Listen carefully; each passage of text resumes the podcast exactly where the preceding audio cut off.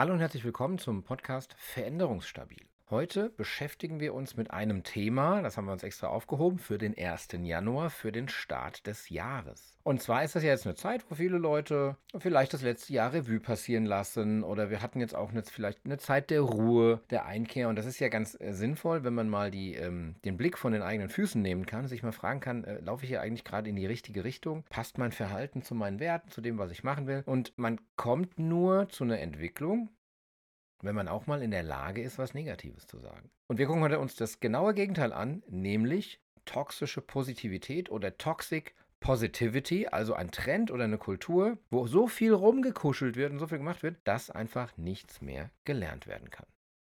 Zuerst eine kurze Vorstellung. Mein Name ist Holger Heinze. Ich bin Partner der O'Donovan Consulting AG. Wir sind eine kleine Unternehmensberatung und wir begleiten Unternehmen und Organisationen auf dem Weg zu mehr Veränderungsstabilität.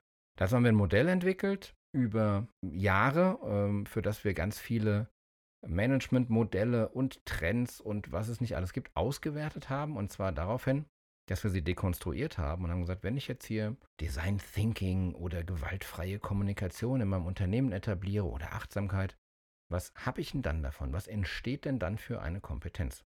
Weil die Kompetenzen sind das, was den Wettbewerbsvorteil bringt. Nicht, dass ich 20 Leute habe, die Scrum ausgebildet sind, sondern dass dann etwas passiert. Diese Kompetenzen haben wir gruppiert. Es gibt sechs Dimensionen. Es gibt die Fähigkeitsgruppe oder Kompetenzgruppe Konflikte und Mehrdeutigkeit. Es gibt die Gruppe, wie gut können wir Verantwortung und Wirksamkeit im Unternehmen sicherstellen. Es gibt die Frage, wie gut kann unsere Organisation lernen. Wie gut können wir in den Krisenmodus schalten und auch wieder raus aus dem Krisenmodus. Wie gut können wir Innovation und Transformation sicherstellen. Und wie gut können wir unsere Kundinnen und Kunden glücklich machen. Und heute gucken wir uns einen Aspekt an, nämlich die toxische Positivität. Und ich habe so viele Beispiele euch mitgebracht, um warm zu werden. Das erste Beispiel ist Dieter Bohlen. Kennt ihr das noch? Die, ähm, hier diese Castingshows und dann ist da jemand in dieser Castingshow und, und in diesem Vorbericht sagt, yeah, ich singe seit zehn Jahren und total geil und meine Familie haben alle gesagt, ich muss hier hin und ich werde bestimmt der Nächste da. Und dann stellen sich die Leute dahin und wirklich jeder Mensch merkt, die können nicht singen. Das ist richtig grauenhaft. Und dann sitzt sich der Dieter Bohlen da halt hin und sagt, mach das nicht, werd Hausmeister, mach irgendwas, aber singen ist nicht dein Ding. Und die Leute fallen aus allen Wolken. Und ich sitze vorm Fernseher und denke mir, wie kann das denn sein? Wie kann das denn sein, dass diese Person offensichtlich seit Jahren irgendwie Menschen mit diesem, mit diesem Gesinge da ähm, traktiert und gequält hat und niemand hat mal ehrlich gesagt, Alter, lass das. Oder werd besser, aber mach's bitte nicht im Fernsehen. Das ist so ein Beispiel dafür, ne, wo ich eine toxische Positivität habe. Ja, toll, wie der Holger singt. Nee, das ist halt, ist halt Mist. Ja. Ich hatte neulich mit meinem kleinen Sohn so ein Ding. Ähm, ich äh, kam rüber ins Wohnzimmer und er war am Weinen und seine Schwester und seine Mutter waren da dabei und ich sag, was ist denn los? Und er war einfach frustriert, weil er hat versucht, Einsen zu schreiben und äh, die waren nicht besonders schön. Und dann hatte ich gesagt, was ist denn los? Ja, der Arno ist voll traurig, weil er keine Einsen schreibt. Und er hat geschrien wie nur was. Und seine Schwester hat versucht, ihn zu trösten. Er hat gesagt, hey, die so, sieht doch total gut aus und so. Und die Mutter, oh, der sieht doch total gut aus. Und dann hat der, hat der kleine Kerl mir das hingesagt, Papa, was sagst du? Sag ich, das sieht ganz schön scheiße aus. Sieht nicht, ist nicht, keine schöne Eins. Und er hat aufgehört zu weinen, habe mich angeguckt. Äh. Sag ich, Arno, du wirst es definitiv lernen, eine gute Eins zu malen. Aber das da ist keine gute. Und wir fangen immer damit an, etwas schlecht zu machen, bis wir es gut können. Aber, also ich will mir jetzt nicht selbst auf die Schulter klopfen. Ich habe das auch schon in äh, 95% der Fälle falsch gemacht. Aber in dem Fall war es halt so, dass ich dadurch, dass ich einfach mal die Wahrheit ausgesprochen habe, weil das war halt keine richtig gute Eins und er wusste es auch, habe ich aufgehört, ihn zu verarschen. Ich habe aufgehört, dieses, na, das wird schon und so, einfach, einfach mal ansprechen. Ja, die Eins ist nicht gut, aber es ist okay, weil du bist vier. So, ja. Mach dich mal locker, irgendwann wirst du es können. Und wenn wir jetzt hingehen und normalisieren dieses Reden über Negatives, erst dann können wir was lernen. Ich gebe mal ein Beispiel aus dem Arbeitskontext. Ne? Wenn wir in Dienstleistersteuerung unterwegs sind, ein großer Teil von Veränderungsstabilität, Dienstleistersteuerung, Outsourcing, Auslagerung, und ich bin nicht in der Lage, meinem Dienstleister zu sagen, das, was du da gemacht hast, ist nicht gut. Du wirst es lernen, ist alles gut, ist kein Beinbruch, aber ich muss auch sagen können, das, was du da abgeliefert hast, ist nicht gut. Weil wie sollst du denn sonst besser werden? Wenn ich das nicht kann und ich bin in so einem toxischen, ah, wir haben uns alle lieb, super geil, Augenhöhe, Lied, dann lernt keiner was.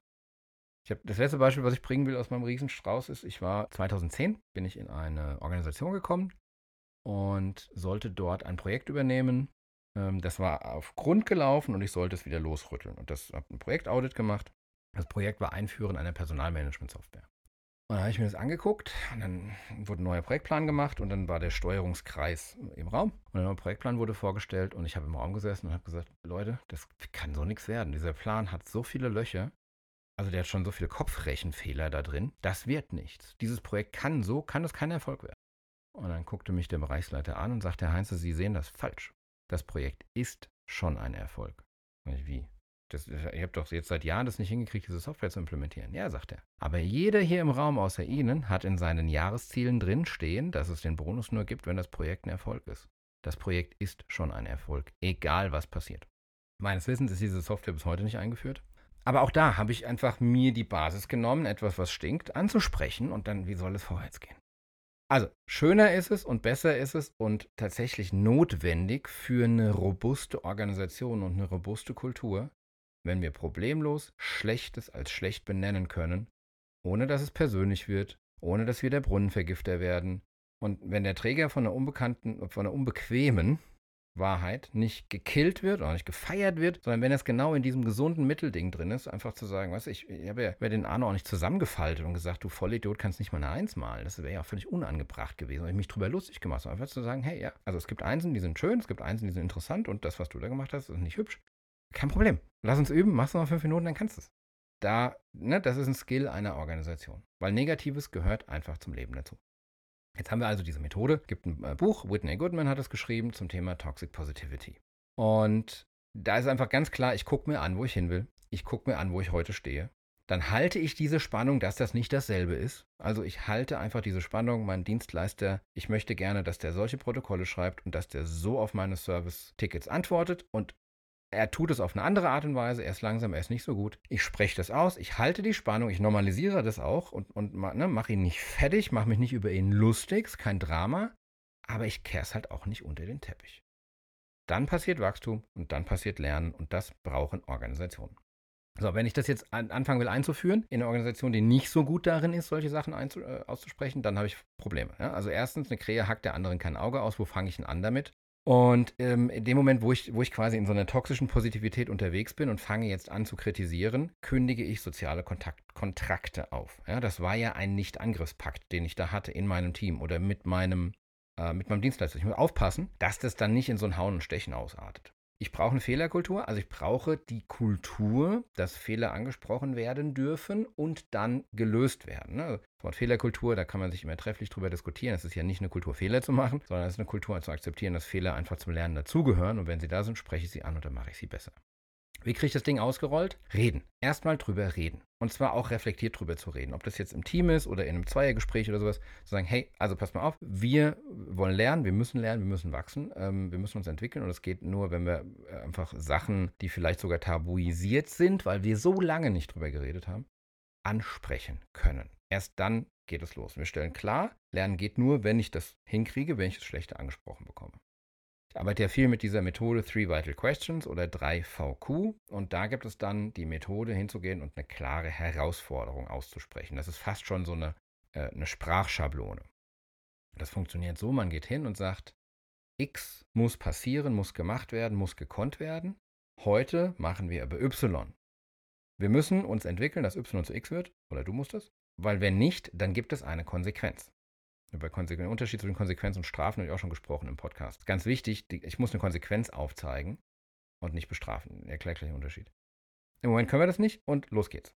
Ja, also das Beispiel ist immer, ich hatte einen, einen Mathelehrer, der mir irgendwann mal gesagt hat, Holger, äh, bei der nächsten Mathe-Klausur, die ist in drei Monaten, musst du Integralrechnung können. Du musst Flächen und der Kurven berechnen, weil warum auch immer, steht im hessischen Schulgesetz. Ja, sogar Hessen hat ein Schulgesetz an die internationalen Hörer. Und wenn du das nicht kannst, dann wirst du die Klausur nicht bestehen und dann kommst du nicht in die Oberstufe. also es war eine Konsequenz. Der Lehrer war nicht der Bestrafende. Der ist nicht gekommen und hat gesagt, du musst das können und wenn nicht, schmeiße ich dich aus meinem Unterricht oder, oder zerkratzt dir dein Auto oder was weiß ich. Wäre ja absurd. Ne? Aber das ist, der, das ist der Unterschied. Es ist eine Konsequenz, die transportiert wird. Ja, und manchmal gibt es halt auch keine. Das ist das Interessante. Deswegen, ich kann den, meinen kleinen, kleinen Mann hier bestrafen dafür, dass er die Einsen nicht malen kann. Aber es gibt, es, es hat überhaupt keine Konsequenz, wenn er das nicht kann. Wäre er jetzt 18 und könnte keine Zahlen malen, dann würde ich ihm erklären, dass es wird sehr schwierig, wenn du daraus in die Welt gehen willst, ohne Zahlen schreiben zu können. Das ist eine Konsequenz. Aber ne, ich will nicht bestrafen. Und wenn ich das hinkriege in meiner Organisation, nämlich dieses Reden über Negatives zu normalisieren und das auch auf eine gesunde Art und Weise zu tun, die nicht besonders negativ ist, die nicht ins Mobbing geht, die nicht, ich mache mich drüber lustig ist, die nicht ins Ironische oder Sarkastische geht, aber die auch nicht übertrieben positiv ist, ja, ja, das wird schon und so weiter. Ne? Also äh, ein krasses Beispiel für toxische Positivität aus dem, aus dem äh, Buch von der, von der Whitney Goodman ist es, glaube ich, auch, ist diese Geschichte mit ähm, einer Familie verliert den Sohn und ist in dieser Trauerarbeit und kriegt dann von Freunden und den Nachbarn gesagt, ach, das wird schon wieder, da steckt bestimmt ein göttlicher Plan dahinter. Und beides ist halt einfach nicht hilfreich.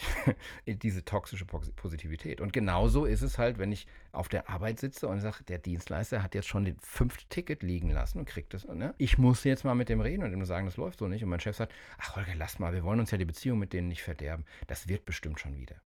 Das ist einfach Positivität und Optimismus, der Entwicklung und Verbesserung verhindert oder sogar sabotiert. Wenn ich das kann als Organisation, wird nicht mehr um den heißen Brei herumgeredet, es wird einfach angesprochen. Ich komme in eine sehr viel höhere Konfliktstabilität. Das ist die erste Dimension der Veränderungsstabilität, die Fähigkeit, Konflikte anzusprechen. Keine Organisation kann heutzutage in dieser wilden Welt dauerhaft erfolgreich sein, wenn sie nicht in der Lage ist, Konflikte anzusprechen, Kritik anzusprechen und negative Dinge anzusprechen, ohne dass es Selbsthass wird oder was Persönliches wird oder das schwarze Peter durch die Gegend geschoben wird. Probiert es mal selbst aus. Wie geht das? Sprecht mal was Negatives an. Fangt mit was Kleinem an. Macht ganz viele Disclaimer. Ja? Geht hin, so, wie ich bei meinem Sohn, und sage, ja, das ist nicht, das ist nicht schlimm. Du bist vier, es interessiert keinen. Ich habe dich auch lieb und so weiter. Ich habe zehn Disclaimer drumherum gemacht, damit er es einordnen konnte. Also da kann man ein Sandwich, was weiß ich, aber erstmal damit arbeiten, aber auch ganz klar sagen, aber ich tue jetzt nicht so, als ob die eins okay wäre, weil ist sie nicht. Ne? Also, übrigens sind er dann danach irgendwann zu mir gekommen und gesagt, ich habe nochmal gemacht, Papa, sag du mir mal, ob die okay ist. Also er hat nicht gesagt, ich traue den anderen nicht, aber das war so ein bisschen, ich fand, es steckte ein bisschen drin. Also fangt mal damit an und dann macht es immer mehr. Geht hin und, und, und, und etabliert euch als ein Mensch, der ehrlich Dinge, die stinken, anspricht, ohne es persönlich zu machen, ohne sich damit selbst einen Vorteil zu verschaffen, einfach damit die Organisation etwas damit hat. Ja? Man muss gucken, was ist die Intention, ist mein Ego da drin, mache ich das jetzt, um zu brillieren oder sowas, dann ist es ein Problem. Mache ich es für die Organisation, ist es gut fragt selbst mal nach Negativem. Ja, also wenn ihr macht ein Teammeeting, ihr seid Führungskraft, äh, macht danach, fragt mal, was war nicht gut hier an, meinem, an meiner Führung von diesem Teammeeting? Am Anfang kommt da nicht viel, aber steht der Tropfen, höhlt den Stein, arbeitet damit und normalisiert es, euch negative Dinge zu sagen. Ne? Achtet dann natürlich ganz bewusst auf eure Reaktion, ist auch klar. Da müsst ihr, da müsst ihr über Gesten zeigen, also über, über ernst gemeinte, authentische Gesten zeigen, dass es okay ist, dass man euch Negatives sagt. Und so könnt ihr es auch normalisieren. Das war ein Stückchen Veränderungsstabilität, toxische Positivität abschaffen und durch ein Normalisieren des Ansprechens von Negativem ersetzen. Abonniert gerne den Podcast, schaut auf veränderungsstabil.de vorbei, da sind noch viele andere Infos zum Thema, was macht meine Organisation veränderungsstabil. Vielen Dank fürs Zuhören, ich freue mich über Feedback, gerne per LinkedIn, gerne auch per E-Mail oder über irgendeinen anderen Kanal und bis zur nächsten Episode. Tschüss!